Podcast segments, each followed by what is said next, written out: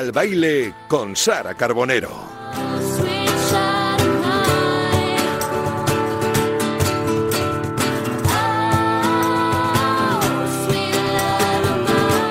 Muy buenas tardes, muy bienvenidos un jueves más a que siga el baile. Qué ganas tenía de, de, estar aquí de nuevo, de bailar y además de hacerlo tan bien acompañada como os hemos avanzado esta mañana. Vamos a estar hoy en este estudio. Bueno, estamos ya con una banda que es sinónimo de diversión, de buenos ratos, de baile, de mm, cantar, de, escuchar sus, sus, letras durante muchos años, casi 20 ya en total, nos llevan acompañando los chicos de Lori Meyers. Así que vamos a pasar una tarde muy especial porque presentan su nuevo trabajo y vienen a contarnos, vienen a contarnos un montón de cosas. Después, como siempre, tendremos la agenda cultural con José Luis Escarabajano, papel y boli todos para apuntar porque hay muchos planes para este fin de semana y esa canción, ese cierre, el broche de oro con la sección del oyente, con la canción que una o uno de vosotros habéis elegido hoy para despedir el programa.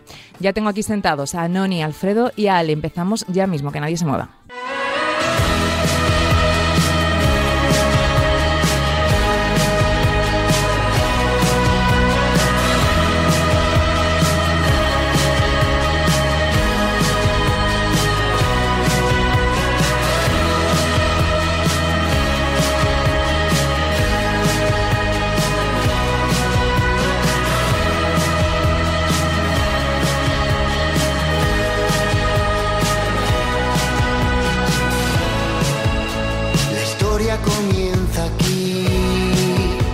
La noche en la que enloqueces,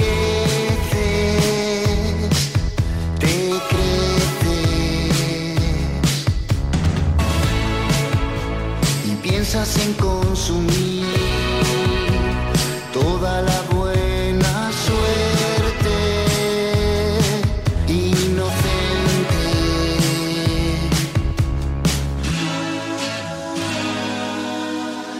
todo acaba por llegar, no hay razón para estar esperando. Es una excusa para ti que seguro que lo estás notando. Claro que lo estamos notando y el estudio de Que siga el baile se llena una vez más de buena música, de arte y de talento. Y se acaban las excusas, que si todo acaba por llegar, no hay razón para estar esperando, aunque aquí la verdad es que hemos esperado con muchas ganas a nuestros invitados de hoy. Somos seguidores y admiradores de su carrera. Hemos bailado, hemos vibrado en directo en más de uno de sus conciertos. Como olvidar, por ejemplo, la Navidad de 2018. Unos añitos después vienen a presentar Espacio Infinito, su último disco, un disco que se publicó junto a un videoclip hecho por Francis López y lo nombro ahora porque antes de empezar esta entrevista quería compartir una reflexión suya sobre este trabajo que me gustó muchísimo cuando la leí. Decía así, con el videoclip de No hay excusa he querido transmitir lo que ocurre en muchas relaciones sentimentales, laborales o de cualquier otro tipo. En ocasiones nos aferramos a situaciones que no tienen solución. Insistimos en seguir en un mundo cerrado donde hay incendios, discusiones, ruido. En definitiva, todo es sucio y tóxico. Esto nos desenfoca la mirada y no nos deja ver más allá, pero fuera en la calle están esos espacios infinitos, abiertos, llenos de posibilidades, pulcro y natural. Hay que volar hacia ellos, no hay excusa para escapar, salir de todo eso. Podrá parecer el fin de nuestra existencia, pero sin duda, seguro, que siempre nos ayudará a mejorar.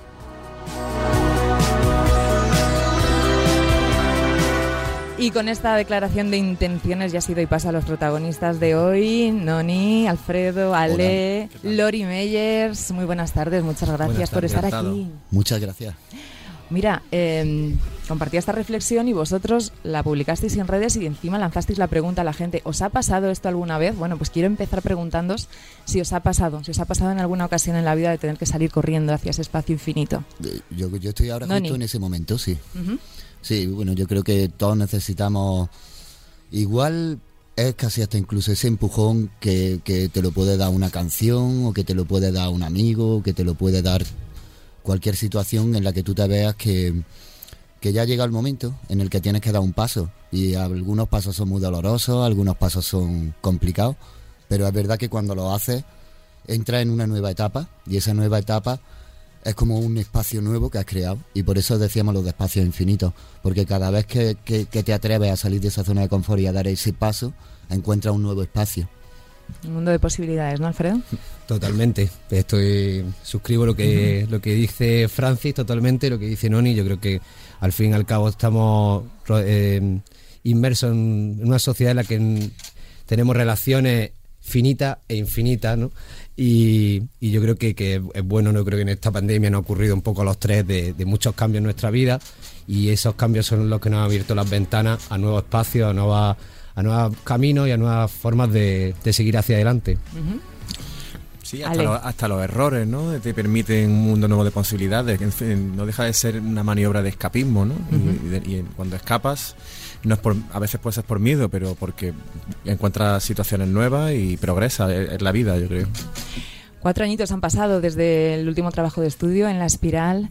¿Cómo mm, ha sido la acogida? Bueno, ¿cómo estáis? ¿Mismos nervios de siempre? ¿Se pasan alguna vez? ¿Cómo están siendo estos Que no se acaben los nervios esos nunca. Los nervios buenos, ¿no? Cada disco siempre lo hemos dicho, es como eh, va un poco redundante, pero es como parir a un hijo, ¿no? y Total, este es nuestro totalmente. séptimo, nuestro séptimo hijo ya. Y cada uno pues cuesta de una manera traerlo al mundo. Y este tiene su, la especialidad de todo lo que hemos pasado, de ser un disco post pandémico o pandémico, eh, depende del momento de compositivo.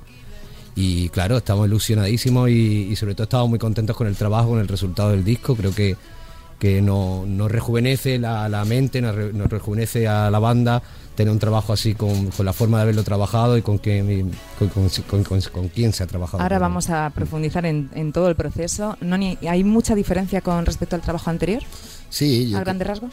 Sí, yo creo que en- en La Espiral fue un disco que nosotros, que, no sé, eh, en realidad la composición de La Espiral estaba basada como en los telediarios, que veía que utilizaban la fórmula de, de la catástrofe al principio y de luego ponerte noticias súper buenas, relevantes, y era como esa conjugación. Y luego aparte no, lo grabamos nosotros.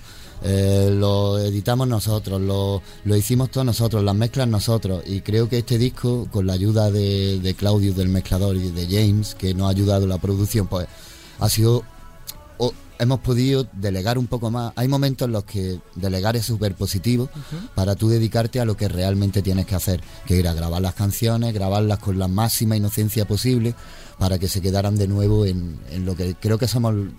Lori Meyer es su, lo que mejor sabemos hacer, que es melodía, armonía y ayudarnos pues de, de toda la gente y todos los amigos que tenemos muchísimos que nos pueden ayudar en lo demás, que es pues las mezclas, como se- la portada, un montón de cosas.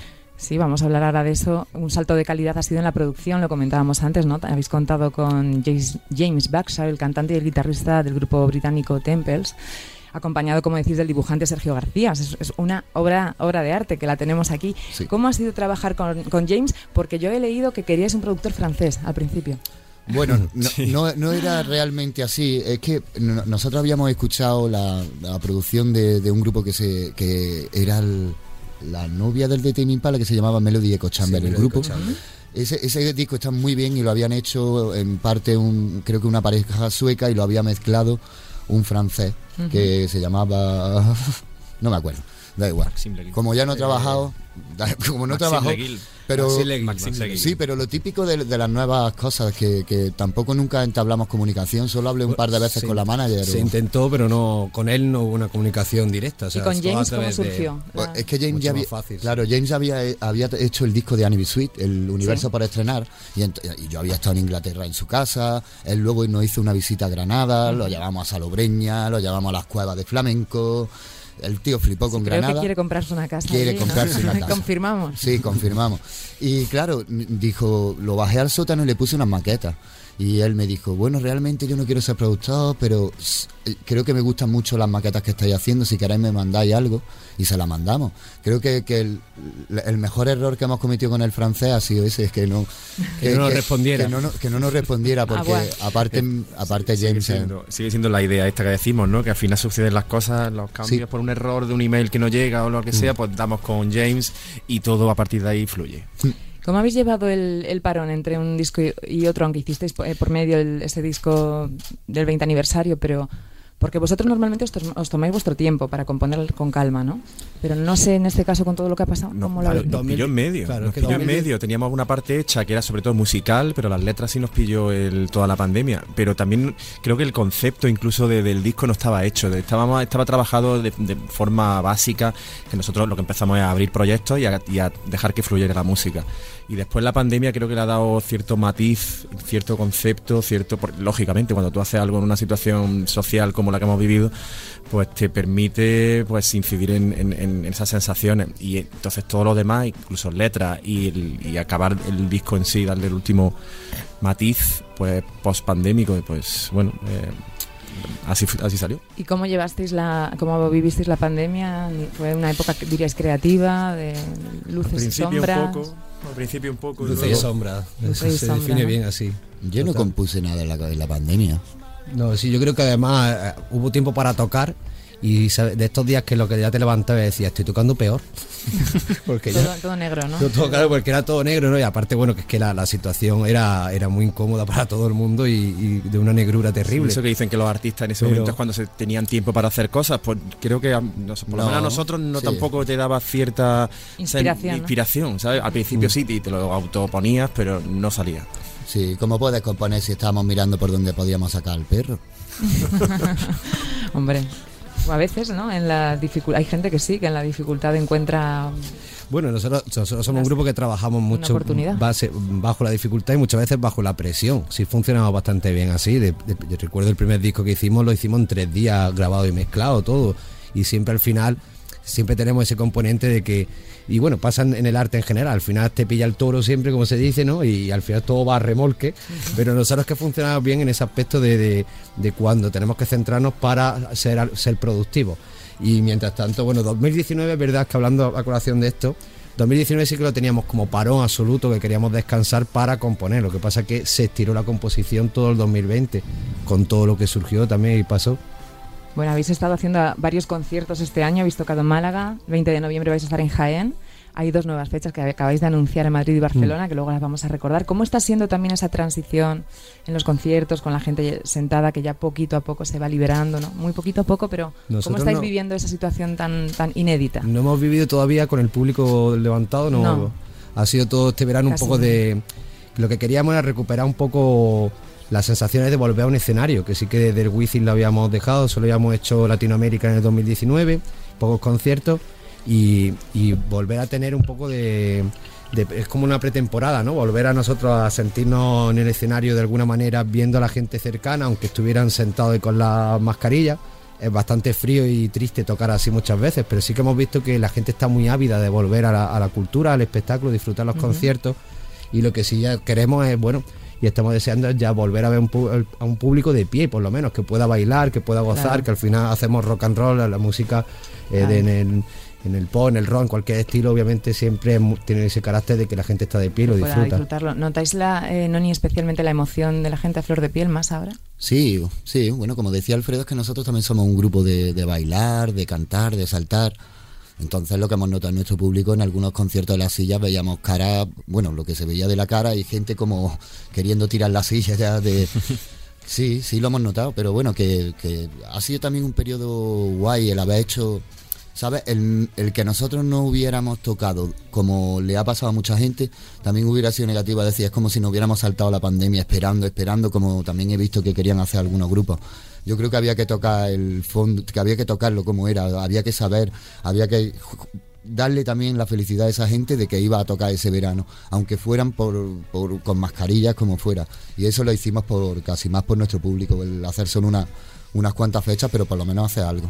Vosotros siempre habéis alzado la voz por todos vuestros compañeros, por los técnicos, por toda la gente que vive de la música. Imagino que este disco cobra también un valor especial por poder hacer volver a sentir a toda esa gente, ¿no? Eh, profesional y siempre que, que- viene claro viene siempre que viene protagonistas al estudio nos acordamos de ellos porque creo que es muy importante no lo que no se ve Claro, que son los que, que gracias a ellos Ale. estamos ahí, son, pero y, y es que son los que No, peor no, lo han yo no los te que doy paso, yo, pasado. yo lo digo para que nos sitúen, aunque luego nos van a ver perfectamente. Tú, tú tira.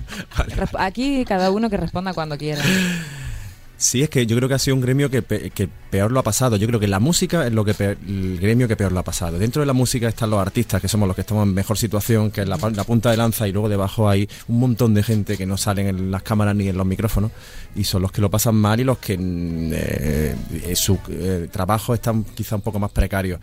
En la música ya no me quiero imaginar. Entonces, pues bueno, está bien acordarse de ellos y una lanza a favor de ellos y que y lo han tenido que hacer encaje de bolillos musicales para, para poder tirar para adelante. Y parte de, de por lo que hicimos también este verano, conciertos y tales, porque Lori Meyer es una familia de 20, 20 y pico personas. Entonces todas esas personas han estado todo ese tiempo sin dinero. Algunos Sin queriendo, ingresos, sí, sí. algunos queriendo reconvertirse en, en repartidores de Amazon y cosas de esto. Sabes que era como ha sido un periodo muy difícil para ellos. Menos mal que no ha sido, que no se ha alargado todavía más, porque entonces si no hu- hubiéramos mm, detectado como una catástrofe dentro del, del tejido de nuestro gremio y hubiera sido una cosa muy complicada porque la mayoría de gente hubiera abandonado. Es verdad que es una minoría, pero sí que hay gente que no ha, no ha aguantado el parón. Hay bastantes salas que han, que han cerrado ya sin, ¿no? sin retorno. Sí. ¿Vosotros pensáis que se hubiera podido paliar al- de alguna manera estas consecuencias? Si hubiéramos si, si lo que no podemos pedirle, no creo que seamos un país muy cultural y eso se nota. Hay unas prioridades como país, pero es verdad que la cultura siempre está un poco denostada. De hecho, lo ves en la mayoría de los periódicos rotativos, en todo lo que sale, la música está en, un, en, el final de, de- de todo. Pero bueno, yo creo que eso lo vamos a cambiar entre nosotros. Yo pienso que en España están de los mejores festivales, que puedes ver artistas internacionales, nacionales, esto bien cuidado, escenarios bien cuidados. Se profesionalizó mucho desde 2010. Eso lo hemos conseguido hacer nosotros. Eso no ha sido ni un gobierno, ni un Estado, ni nada. Simplemente lo hicimos nuestro gremio. Creo que hay fuerza para... Ahora creo que tenemos festivales que compiten con los extranjeros. Bueno, de hecho es, es de lo que más ganas tiene la gente. Yo he escuchado decir que ganas de un festival como los de antes, no ya no un concierto, un festival, como bien dice Noni, que sois protagonistas de bueno, habéis formado parte de muchos de ellos. Es una de las mejores cosas que os puede decir la gente que tiene ganas de volver a reír, de volver a disfrutar, de vol- ¿no? con todo lo que hemos pasado. Obviamente. Sí. Yo creo que eso, lo que la gente está ávida de recuperar la vida normal, no una nueva normalidad, sino lo que había, ¿no? Y eso- en eso estamos todos. Y, y es lo que bien lo que decía Noni, ¿no? Que al final la cultura es lo último que reabre en este país, pero lo que no se lo que no se tiene en cuenta es que es lo que más nos une también como ciudadanos. Muchas veces en nuestros conciertos no hay ideologías políticas, no hay ideologías de religión, o sea, todo el mundo es bienvenido, todo el mundo lo disfruta y esa es la parte grande que tiene la cultura y los conciertos. ¿Qué es lo que más os gusta de vuestro trabajo? ¿La composición en directo, este momento de la promoción y la salida del disco? ¿Qué es lo que más La disfrutáis? promoción es más coñazo. ¿eh? Bueno, bueno, depende en qué sitio, Claro. entiendo. No pasa nada. Aquí estamos muy bien tratados. Gracias. No, digo, de todo, claro, Pues de todas las precisamente paramos en, perdona que te corte. No, Alfredo, cuando tú quieras. Sí, paramos en 2019 precisamente para, para tener ese tiempo de fuera de- de- del escenario, ¿no? De, de volver a la casa, de volver a recuperar, eh, pues también cuando miras atrás y ves que tienes, bueno, que tienes fa- tu familia, tu casa, que tienes que cuidar, que tienes que también tener tu tiempo para, para ti mismo, ¿no? Y, y volverte introspectivo, ¿no? Para poder sacar nuevas cosas. Y, pero yo creo que, bueno, de, a ver, es complejo, se me ha olvidado la pregunta. Lo que más...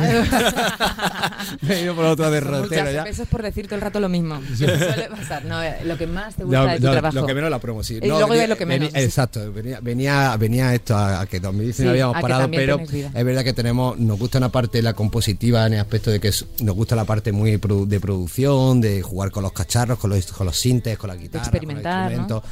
Claro, pero luego obviamente donde uno se siente más orgulloso de, de donde estamos, de lo que hemos conseguido, es ver a la gente, la reacción de la gente en un, en un, en un En un escenario. claro. Sí, yo creo que esa es la adrenalina o es lo que más hay. Y luego también coges el periodo de que eso cansa mucho, cansa mucho la carretera, cansa mucho pues, los hoteles, cansa mucho el, el vivir ya en un hotel. Eso sería lo que menos, quizá. Puede ser que y la carretera. La Eso carretera. creo que es lo peor, la Sí, la carretera. carretera. Es que España tiene ese, ese grado de como que el avión casi que no, casi que sí, como de de Madrid a Granada, que hace avión, carretera, al final carretera. Carretera. Sí, y manta. como- Y manta. Como la, carre- como la carretera, los hoteles, todo eso es lo peor de lo que es el periodo de tocar. Luego acabas cansado un poco y te- también te viene bien cuando entras en el estudio, porque el estudio es tu casa o el estudio donde entramos es como algo más relajado, donde puedes... No, es lo mismo, no tiene tanta tensión como la carretera. Entonces vas va jugando con esos dos espacios, con el espacio de salir a tocar y con el espacio luego componer, que es ya encerrarse, hacer cosas más en casa. Y hace casi 20 años, cuando empezabais, y os, os daba también tanta pereza la carretera o no? ¿O ahí era una. No, una ahí fiesta? dormíamos, vamos, yo he dormido, hemos dormido en, en, en la furgoneta sin... Los hostales estos, hostal Buenos Aires, recuerdo aquí en Gran, en Gran Vía, que era, madre mía, además eran habitaciones de como de ocho, ahora ya tenemos una individual cada uno. Sí, y yo dejaba, dejaba ropa porque siempre teníamos la misma habitación. Entonces encontré un escondrijo en uno de los muebles y ahí dejé un par de camisetas porque es que volvíamos al mismo sitio. Aparte de la- tener una cama individual, ¿qué más ha cambiado de esos tres amigos que empezaban este proyecto a finales de los 90 con respecto a ahora?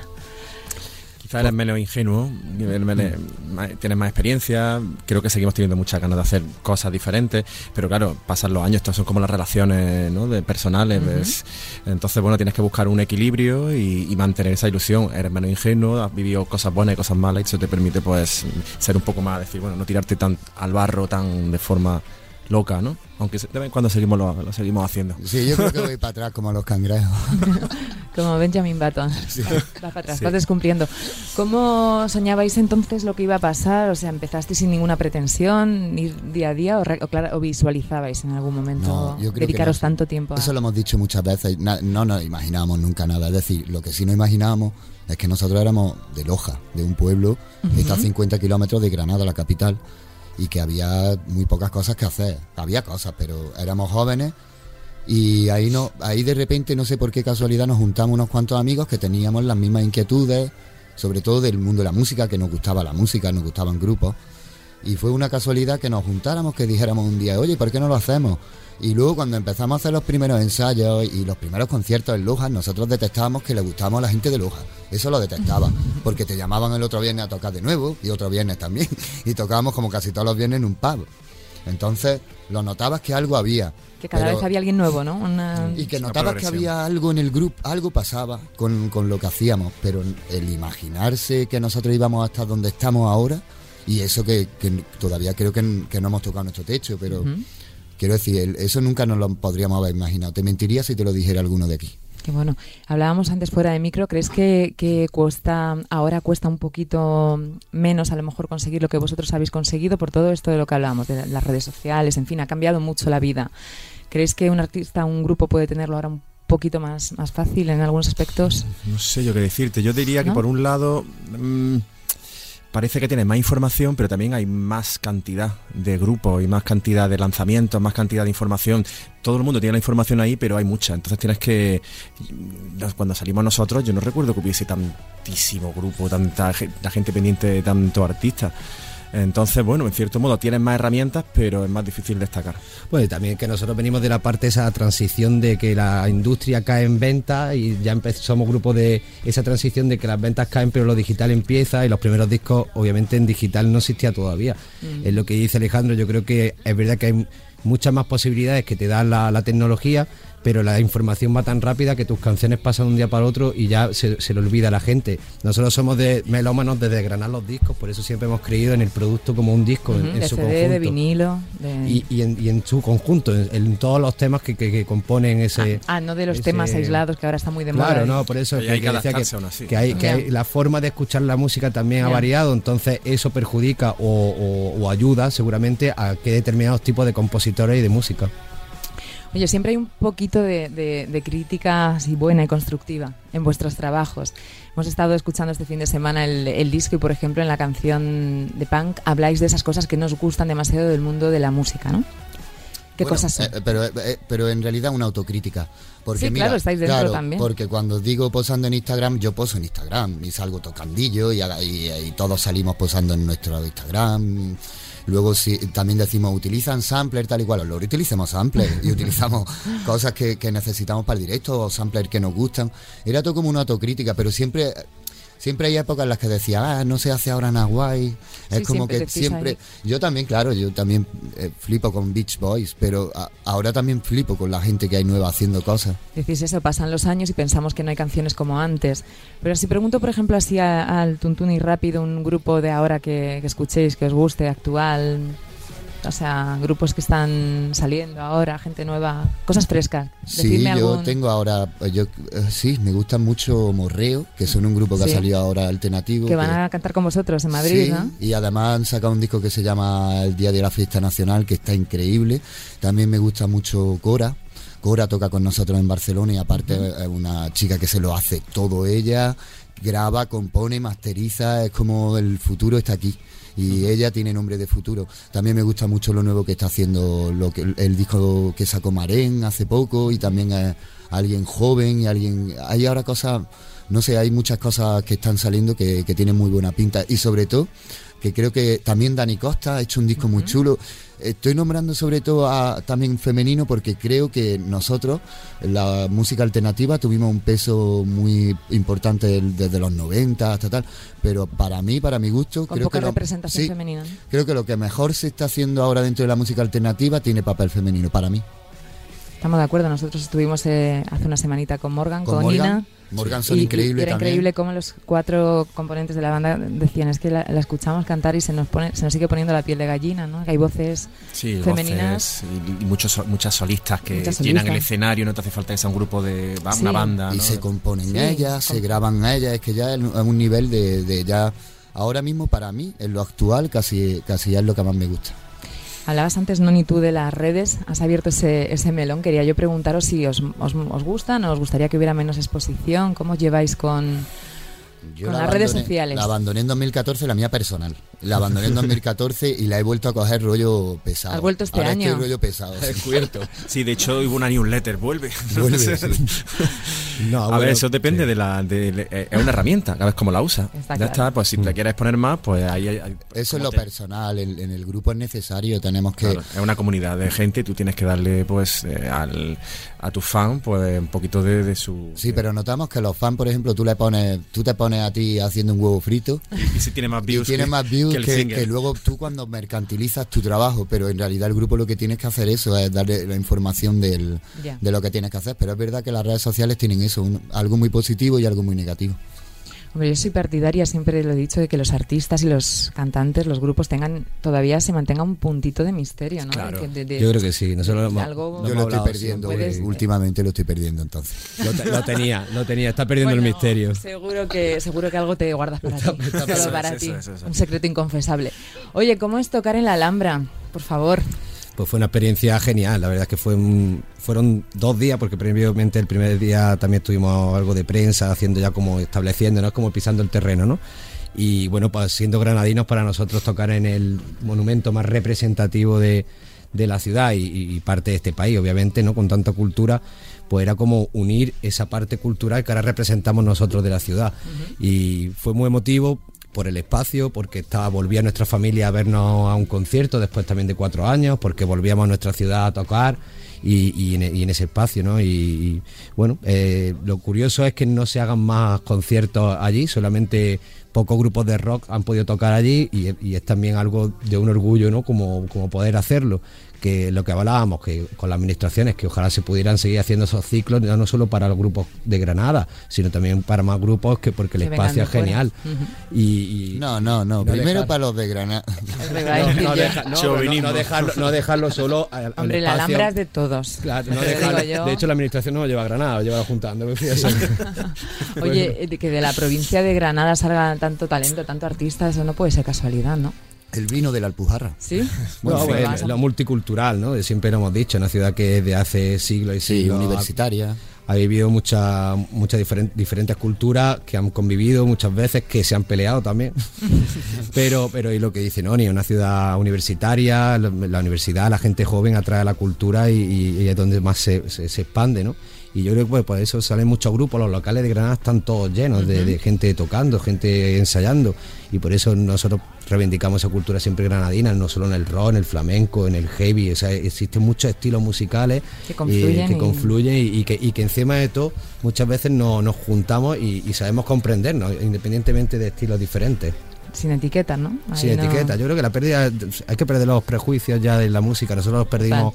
Cuando creo que hicimos el destino, cuando nos cayó rayos y centellas por, por haber hecho, haber metido sintetizadores cuando Bueno. veníamos de Cronolania. Pero fíjate, yo creo que también sirvió para que la gente abriera también la cabeza. Es como, pero para qué vamos a tener prejuicios, ¿no? Esta gente defiende no tenerlo, o sea, vamos a hacerlo así. Oye, voy a hacer una un preguntita rápida, una ronda. Me voy a incluir yo también en la pregunta. A ver, de todos estos años y todos los discos, todas las canciones, ¿tenéis una una favorita? Me interesa más una que no podáis cantar porque ya estáis harto de cantarla. Decidme lo que prefiráis. O una que os en- o vuestra favorita o una que digáis, "Mm, esta no, No la ensayamos, por ejemplo, en el directo a alta fidelidad, en el- los ensayos nunca.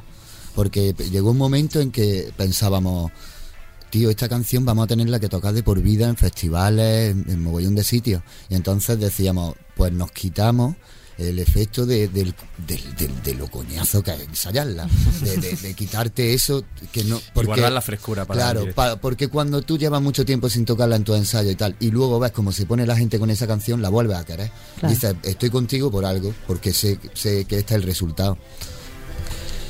Sí, Alfredo. quizás, no, quizás pues estábamos hablando antes de Mujer Esponja, ¿no? O canciones de- esa era la mía. O canciones, ah, bueno, o fuera de micro, no, pero no, no decía por, por Mujer Esponja, sino por el disco en sí. Seguramente de los primeros discos abandonamos un poco más el tocar ciertas canciones, pero porque cuando es muy difícil cada vez hacer un set, un set list para, para el directo y sabiendo que hay 8 o 10 canciones que son impepinables, ¿no? Entonces hay que ir juntando piezas. Ahora estamos con el disco nuevo, pues seguramente tenemos que quitar de otros lados. Eh, a mí canciones en acústico, por ejemplo, de, de, de Lori Meyers, como Despedirse, canciones muy... o como una canción que dejamos fuera que se llamaba Individuales, que para mí fue una pena dejarla fuera, y siempre que la escucho digo, hostia, qué tema más guay, nunca lo tocamos, nunca lo hemos podido tocar en directo, ¿no? Ujú. Ale. Y a ver, yo a ver, reivindico también una, una canción de Hostal Pimodán del segundo disco, que es muy musical, no tiene mucha letra, pero es deliciosa musicalmente por, por las capas que tiene, tiene se asemeja un poco al barroco, este ese, grupos barrocos sesenteros como Left Bank, que se llama Desayuno con Diamantes, y son solamente armonía y, teclados barrocos, y es, que sé que es una canción no para todo el público, pero para los que somos músicos, pues nos encanta y nunca la podemos tocar porque no hay espacio en los festivales. Bueno. Oye, pues la mía mm, que quería yo aquí comentar era La Mujer Esponja. Gracias por el spoiler. el spoiler de Alfredo. Y, y además, bueno, eh, ha sido curioso, pues una canción que yo escuché hace muchísimo, yo creo que es del, del 2004, ¿no? Puede Sí. ser. Y mm, la escuchamos en, en- en 2018 en el We Think y claro, para mí tenía un significado y hoy hablando con vosotros antes de la entrevista quiero, quería que me contáis qué, qué- qué es la, quién es la mujer esponja en realidad. Bueno, la mujer esponja era, eran, era una persona que también luego hizo las portadas del disco. Uy, ya tenemos muchas pistas. Mucha información, sí. Pero bueno, estaba basado, eso está, te lo, te lo decía antes fuera Sí. del micro, que está basado un poco en, en ese papel también de. Nosotros venimos de Loja, que en Loja éramos un circuito de gente joven, que luego todos tuvimos que emigrar a Granada por estudios, etcétera. Pero hubo un par de épocas muy guay donde estábamos todos juntos y pues la verdad es que era la época de descubrir, de beber, de todo. Y también pues tenía ese papel de que en, en nuestro pueblo el- las mujeres de nuestro pueblo están acostumbradas a beber mucho. Entonces hice la doble, el doble La Doble algoritmo. juego de palabras, Doble ¿no? Sí, juego, de- sí. la mujer que, que, Que absorbe. que Que absorbe absorbe. mucho, pero también que absorbe bebiendo. Sí, era como, pero bueno, que en realidad lo que se ha quedado Se pa- para, la- para todo el mundo, prefiero que sea la otra idea. La otra Se connotación. te acaba sí, de caer sí. un mito, ¿no? Hombre, no la veo con otros ojos, sí, pero no, no cambia nada. Además, yo creo que eso es lo bueno de las canciones también. Yo no sé ni para qué pregunto eso. El otro día pregunté también a, a Nina de Morgan por Sargento de Hierro, que es una canción que tiene muchas interpretaciones y me decía ella que prefiere, ella prefiere no, no pensar, no explicar en lo que ella pensó, sino en lo que a lo mejor la gente le cuenta, ¿no? El que le ha provocado. Sí, hace, Escuchar la es mucho canción. mejor. Yo sí. he escuchado de mucha gente decir que de la música no se habla. Hay mucha gente que piensa Bueno. así, que la música ya habla de por sí, que cada uno se forme Sí. su propia idea. Es, es muy guay cuando una canción está un poco más etérea y te la haces tuya. Claro. Y te imaginas tú tu movida. Igual el tío estaba pensando en otra cosa o la, o la persona estaba pensando en otra cosa. Pero es más guay cuando tú haces tuyo algo porque para ti es eso lo que significa. Bueno, fíjate, yo este, por poner un ejemplo, este sábado estuve en el concierto de Cadena 100 en, en el Por Ellas y, y nos reíamos después con Vanessa Martín porque le mandaron componer la- el himno, siempre hace una canción, ¿no? Para recaudar fondos contra el cáncer de mama y ella ha hecho una canción con una letra que es para, la habla de la enfermedad y habla de ese momento y terminó el concierto y había gente que le decía, "Va, claro, porque esta canción es para tu ex y, y- y dijo... Y dijo ella, es la primera canción en mi vida que no hablo de amor, ni de desamor, pero aún así, ese señor que estaba en el público le parecía que hablaba de, de Eso, amor. eso es el, el problema de todos los que componen, siempre, es- o, eh, sí, además siempre de mí era todo todo el desamor y todo eso, no pueden ser historias inventadas, ¿sabes? Si realmente muchas veces a mí me llegaba un colega, me contaba algo, incorporaba te- eso, claro. y hacías como una especie de híbrido ahí entre cosas tuyas, pero nunca era, pero siempre la gente piensa que todo es lo que te ha pasado a ti. Y a veces son solo historias que te inventas o historias que, que coges de otra gente. Decían, ¿no? ¿Quién, quién decía? No recuerdo si que decía que, que una letra es buena cuando te están engañando y te lo crees. O sea, no tienes por qué, no tienes por qué decir la verdad. tiene que ser todo autobiográfico. Eso también es verdad, pasa con los escritores, pasa con pasa en muchas, ¿no? muchos sectores. Oye, de apar- aparte del We Think, ¿algún otro concierto que a vosotros os sea especial, que os haya pasado algo curioso, alguna anécdota que se pueda contar? Sí. ¿Confesable? Bueno, hemos tenido varios, ¿no? Yo creo que a lo mejor un- uno positivo fue Sí. un Benicassin, ¿no? Que fue la primera vez que, que creo que la primera vez que tocamos, sí. Sí, 2004 en, sí, en una de Sí, las carpas. que en no una de las grande, carpas. pero ahí es cuando quizás nos empezamos a dar cuenta que, eh, que se estaba cambiando el chip de los grupos extranjeros en el FIP por los grupos españoles. Y entonces todo, el- todo el público que estaba en el FIP Club, que era una carpa grande del de Benicassin, empezó como a decir, como yo soy. no, Vamos, no, estaban reivindicando el, como, el- eh, reivindicando la- los grupos españoles. Entonces se empezó a Benicassin cantar, yo soy español, español, español, como cosas en el fútbol, porque reivindicaban que hubiese muchos grupos españoles, porque ya empezaba a ser el público, la mayoría, gente reivindicando ese tipo de cosas, en vez de que los Kaiser Nada, Chiefs, fue que justo si cuando, los- pero fue justo cuando se vendió a Inglaterra, la gente que lo hacía en Inglaterra. Entonces, como eso lo sabía la gente de, de aquí, pues cogieron y, la- y esas noches con los grupos españoles hicieron una especie de reivindicación. De decir, bueno, el Benicassin sepáis que era nuestro, que fue el, el Benicassin lo que descubrió fue a los planetas, no a Kaiser Chief. Bueno, oye, y mm, quería preguntaros, hablar un poquito de sueños, porque muchos artistas soñarán con eso, con llenar un escenario como el del, el del Palacio de, de los Deportes de Madrid, y una vez que eso se ha conseguido ahora, Pues hay que ¿Dónde volver, os a, gustaría hay estar? que volver a llenarlo otra vez. que es trabajoso, ¿eh? Eso es que eh, eh, me gustaría estar pues haciendo lo mismo en México, haciendo lo mismo en Chile, Claro. haciendo lo mismo en Portugal, en Italia, eh, pero somos un grupo que estamos centrados en, nos centramos en España y, y hace un poco de tiempo sí hemos vuelto a pensar en tejer, ahora nos ha pillado la pandemia, es difícil irse a México, pero sí nos gustaría tejer en más sitios, creo que somos un grupo que podemos dar un concierto en cualquier sitio del mundo. Claro que sí. Oye, vamos a aprovechar para mm, hacer un test con varias de vuestras canciones. Ahora sí voy a repartir yo un poco el, el juego, ¿vale? ¿Vale? Quería saber, eh, por ejemplo, Alfredo, ¿quién es eh, vuestro tu ser de luz? Mi ser de luz son mis padres, sin duda. Sí, son, son los que me, me la dieron, ¿no? Así que Claro que lo voy a poner a ellos como, como, bueno, porque al final son la gente que siempre me ha estado apoyando, nos ha apoyado, ha comprendido todo mi vida, porque por la vida de uno pasa mucha gente, ¿no? Eh, y el tren tuyo continúa, pero en el vagón primero siguen, el estando tu, tu familia, tus padres. ¿Siempre os han apoyado vuestra familia? ¿O Al algunos dijo que se os va al la, ca- se os va la, no, la Al pinza? principio no apoyaba al padre de Solo- Alejandro. solo el padre de Alejandro. que fue el primer manager, entonces, Claro. bueno, a él le gustaba mucho ya la música, entonces Claro. para él fue incluso hasta una liberación que, que sus hijos también salieran músicos. Entonces, bueno, la verdad que sí hemos tenido suerte en ese, en ese caso. No ha Eh. sido como la, se han dedicado a la farándula. Ya, Es complejo, es complicado decirle a tus padres con 21 años, "Oye, me voy a la música, no sé qué, para acá, para acá estudiar, no tienes ya un trabajo, no sé qué. Es como, bueno, tengo 21 años, ¿no? Sigo, tenemos con un grupo todos los amigos de, de- de- desde la infancia. Y era claro, se veía difícil. Hoy en día son los fans número uno, y son seguidores y vienen a los conciertos y se emocionan. eh, Es evidente. No, ni quiero preguntarte por tus fantasmas. ¿A qué tienes miedo? Pues como mi perro a todo, a casi todo. no, no, eh, tengo muchos fantasmas, sí, pero bueno, en realidad en esa canción como que reúno parte de lo que son mis miedos y también parte de mucha gente que no está de mi familia, que también somos una familia que nos gusta despedirnos pronto, por lo visto. Y entonces era como juntar todos esos conceptos, como diciendo, ellos son los que están aquí, pero para quitarte los miedos. Es decir, el cuando alguien dice, eh, no pasa nada, no sigue esta- siguen estando conmigo, esos son, eso es el quitarte el miedo. Eso, ellos son los que te quitan ese miedo. Es una paranoia de mi fantasma. pero que sí, que, que era algo así. ¿Y tu excusa favorita, Alejandro, cuál es? Mi excusa favorita. Bueno, ahora mismo tengo una muy fácil, porque como estoy en estado de buena esperanza, cada vez que, me, que pasa lo puedo, lo puedo, todo lo puedo achacar a eso, sobre todo más mi pareja, pero, pero cualquier Claro. cosa es que no puedo ir a tal sitio. Es que no puedo porque tengo que atender ciertas cosas que futuras que van a venir. Bueno, muchas felicidades. Gracias. Oye, ahora vamos a hacer así un, un silencio porque mm, la siguiente pregunta la quiero introducir con una canción.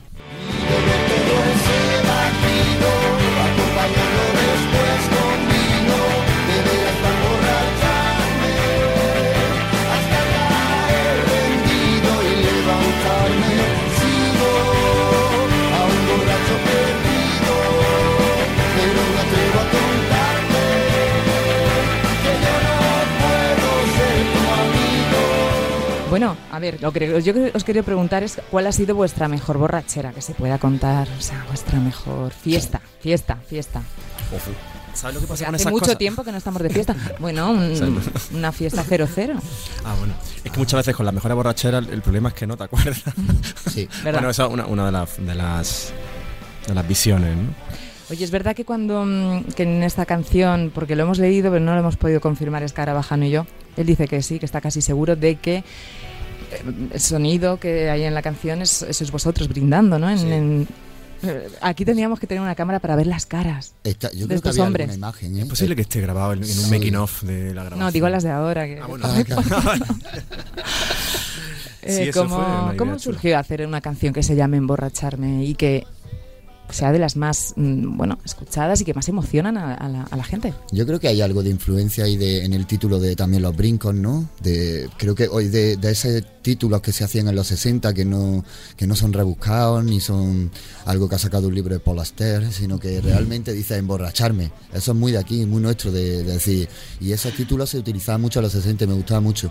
Y luego la canción salió, pues como salen todas las canciones, ni tampoco te das cuenta. Teníamos el estribillo, luego se le hizo una estrofa, todo parecía bonito, pero es cierto que cuando la estábamos grabando algo había ahí. Algo sabíamos de, sobre todo porque a ti no se te despegaba. Entonces ya llegaba un momento y luego fue muy guay la opción de- del break cuando está el, el paroncito de la canción, que estábamos todos allí pues bastante perjudicados, aunque luego hubo que hacer un recording, es decir, hasta en una borrachera. Sí, porque Alfredo estaba hablando a voces y ya no y una toma no servía. Y luego tuvimos que coger vasos y, a- y hacer como el rollo como El sí, de el doblador. jaleo, ¿no? Sí, Sí. de doblador. Falsearlo. Falsearlo. Pero estábamos bastante perjudicados en esa, en esa toma. Estuvo bien, porque quiera o no lo has dejado plasmado, lo has dejado grabado. Eso lo hace un buen artista, hay que meterse en el, en el papel, ¿no? Aún así nos pusimos ciegos ya cuando la canción estaba medio grabada. Porque si no, no la hubiéramos podido grabar. Oye, vamos a ir, a ir terminando, vamos a, a salir de este jardín. ¿Sois más de luciérnagas o de mariposas, Alfredo? Difícil la pregunta. De mariposas, De las de, en el estómago. de las que se crean con los nervios de- del amor, de un concierto previo, de, de todo, sí. Noni, ¿habéis estado en Tokio? ¿Ya os quiere?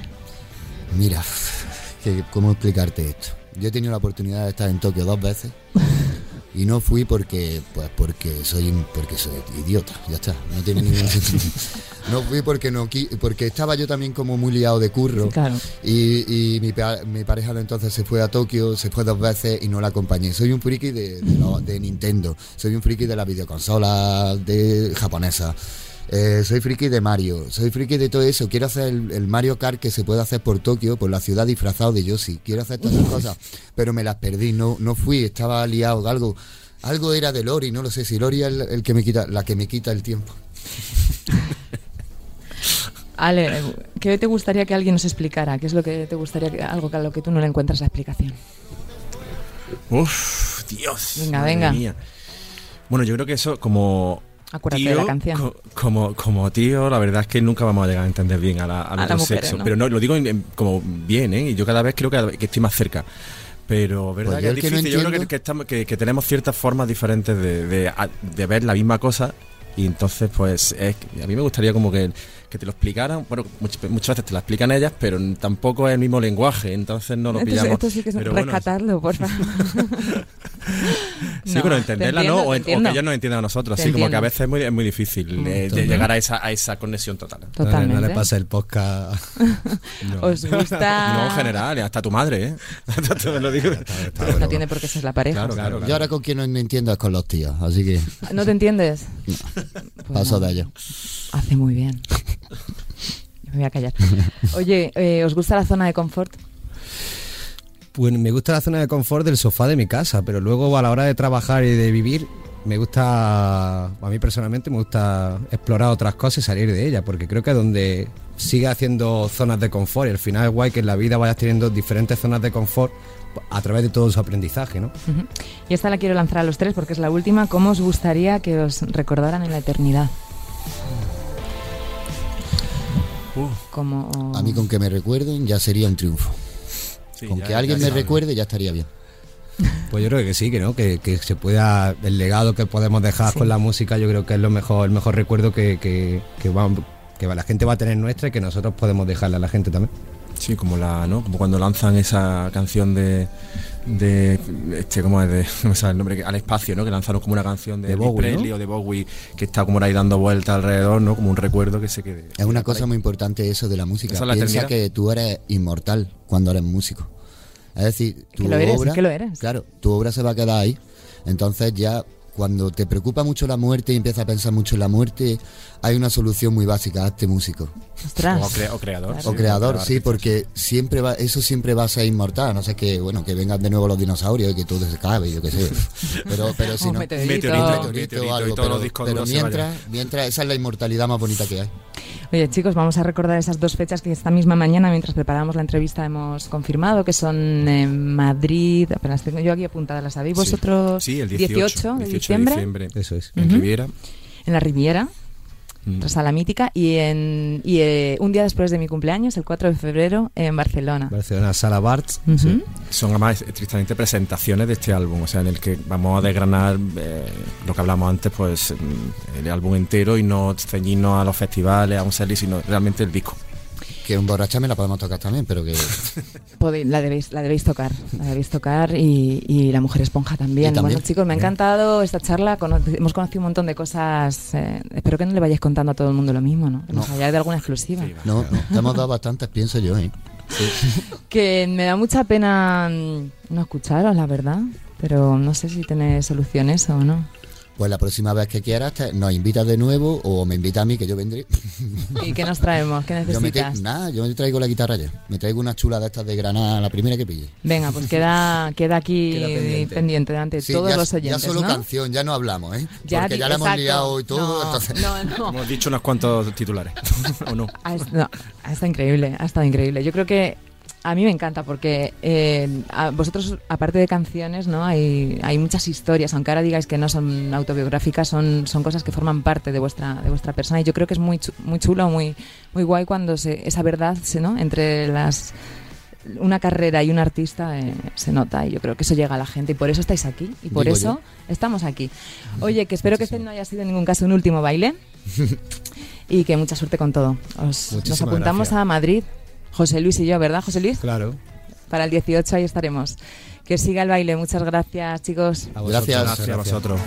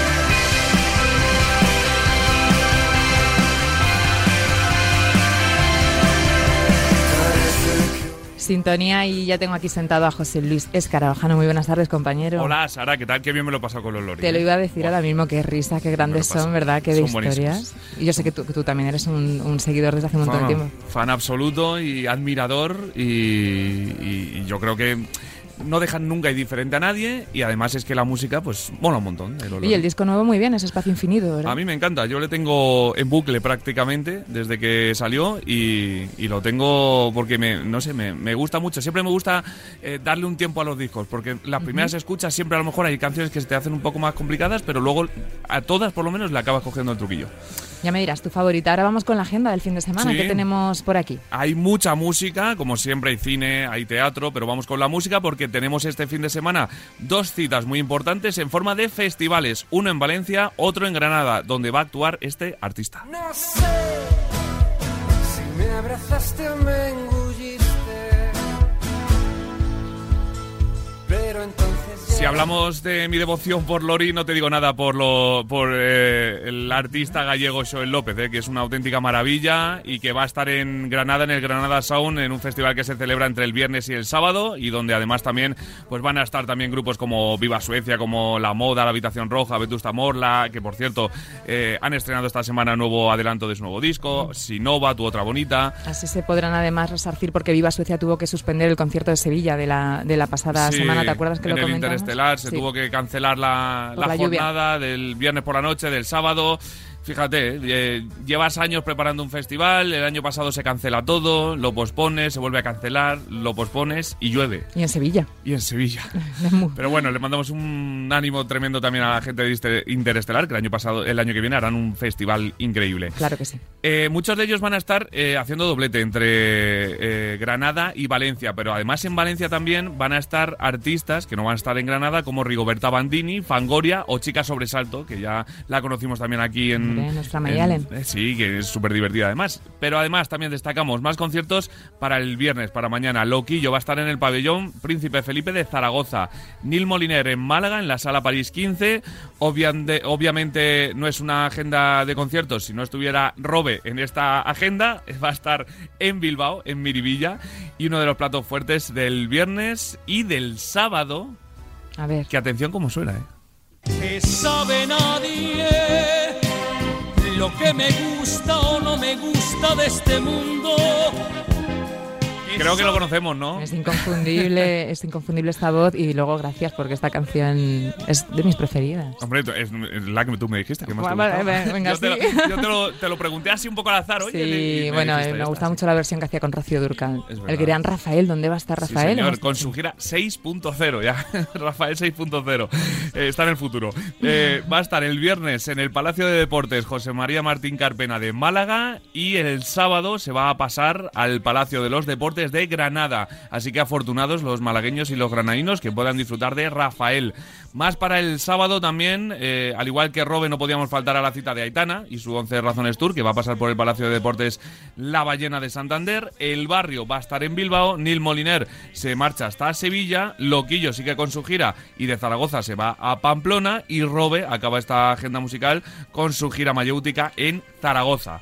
Así que muchos planes musicales para este fin de semana, pero como siempre hay que hablar también de teatro. Y nos vamos a quedar con dos obras en esta ocasión. En Madrid, una obra que ya está en su segunda temporada, pero que sigue cosechando éxito en el Teatro Cofidis Alcázar. La habrá visto mucha gente, pero a los que no hayan visto se la recomendamos. El método Gronholm, una comedia protagonizada por Luis Merlo, Jorge Bosch, Marta Belenguer e Ismael Martínez, en la que cuatro candidatos aspiran a un puesto de ejecutivo con un eh, combate donde la, la astucia, la crueldad y la falta de escrúpulos parecen no tener límite.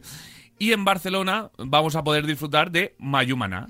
Bueno, me, me- te he preguntado cuando lo he leído porque me- me- no sabía que estaban de nuevo y menos en- por aquí, por el... por el- Son unos clásicos, sí, sí, y, y llegan con su show Currents, eh, que está inspirado en la batalla de las corrientes de finales del 19 entre los inventores Thomas Edison y Nikola Tesla, y a raíz de ello se crean pues un show con pura danza, pura percusión, bueno, lo que son eh, Mayumana. Se pueden ver en la sala Barts y hay sesiones tanto hoy como mañana, el sábado y el domingo. Así que no hay excusa. Y por último, nos quedamos con el cine. Hay varios estrenos muy importantes. Por ejemplo, eh, se estrena Santos Criminales, que es una película estadounidense que es la precuela de la aclamada serie Los Soprano, que quien no ha visto Los Soprano y que está centrada en la juventud del protagonista, Tony Soprano. Es el creador de la serie David Chase, el guionista de esta película que dirige Alan Taylor. Además, te cuento que se estrena uno de los estrenos también más esperados, Eternals, la nueva peli de Marvel. Y en cuanto al cine español, destacamos la producción 3, eh, se llama así la peli, y es una peli de Juanjo Jiménez, con Marta Nieto y Miki Esparvé como protagonistas, en la que la vida de una diseñadora de sonido que empieza a escuchar los sonidos fuera de sincronía, eh, es decir, tú le hablas y el sonido le llega unos segundos más tarde, bueno, pues a raíz de todo lo que le pasa después de, producirse eso en su cerebro, es eh, de lo que trata esta peli, que es muy psicológica y yo creo que va a dar mucho que hablar. Y por último, te voy a apuntar eh, no una peli, sino una serie. Me lo pedías la semana pasada. Sí, sí, sí. Pues una serie que a mí me gusta mucho y que creo que tiene mucho éxito. Eh, es la nueva temporada de Narcos. En esta ocasión, Narcos México. Tercera temporada ya, sí, señor. De, de la serie que empezó en Colombia y que ha pasado a México y donde pues cuentan la, la historia de todos los narcotraficantes en México. En esta ocasión, tras la detención de Félix Gallardo, que era el jefe de jefes. Genial, pues eh, todo súper apetecible. Yo la verdad es que si pudiera mm, me iría a Barcelona a ver a Mayumana. Eh, me parece que los shows que monta son, son espectaculares, pero bueno, todo, todo suena muy bien. Todo, todo, es apetecible. Todo es apetecible y como decimos siempre, lo bueno es, es que haya tanta oferta. Eso ¿no? es. Que hace un año no teníamos no, tanto. No, habríamos tenido sección. Mm. Hola, ¿qué tal? Bien, venga, hasta inventado luego. otra cosa para tenerte aquí a mi vera. Bueno, ¿y qué canción tenemos hoy? Que sorpréndenos, ¿qué historia nos han contado? Pues eh, vamos a escuchar a nuestra oyente. Eh, es otra chica, aunque creo que pronto vamos a tener también algún chico, porque han mandado también, recordamos, Están animando, ¿no? eh, mensajes directos a la cuenta de Radio Marca en Instagram, arroba radio-marca. Nos podéis mandar una nota de voz eh, contándonos eh, una canción y por qué, o al WhatsApp 628 26 90 92 y vosotros cerráis el programa. Vamos a escuchar con qué canción nos vamos hoy con la voz de Leticia. Hola Sara, soy Leticia y escribo desde Barcelona. Eh, mi recomendación es eh, Jam Blood de The Naked and Famous. Es una canción que me trae unos recuerdos muy bonitos. Tiene aproximadamente unos 10 años. Y bueno, es la primera canción que compartimos vía WhatsApp eh, mi pareja y yo. Y me recuerda pues al momento en que nos conocimos. Espero que os guste. Un abrazo y que vaya muy bien todo. Chao. Pues eh, muchísimas gracias, Leticia. En este caso, yo no, yo no la conozco. No, pues La canción no la conozco. Yo me, me sonaba de haberla escuchado alguna vez, pero cuando la he vuelto a escuchar para ahora, para la sección, sí, sí, Por eso que muchas gracias y que también es maravilloso eso, música ¿no? Descubrir música y luego cómo son estas canciones que te mandas al principio, ¿no? De que siempre es, ¿no? A veces es como decía en la película de Begin Again, cuando no sepas qué decir, mándame una canción, ¿no? Correcto. Sí, Pues sí. con esta canción nos despedimos. Muchísimas gracias, Leticia. Muchísimas gracias, José Luis. Nada, aquí estaremos el jueves que viene más. Más. Y igual, por lo menos. Igual, igual. Que siga el baile. Un beso fuerte y muchas gracias por estar ahí.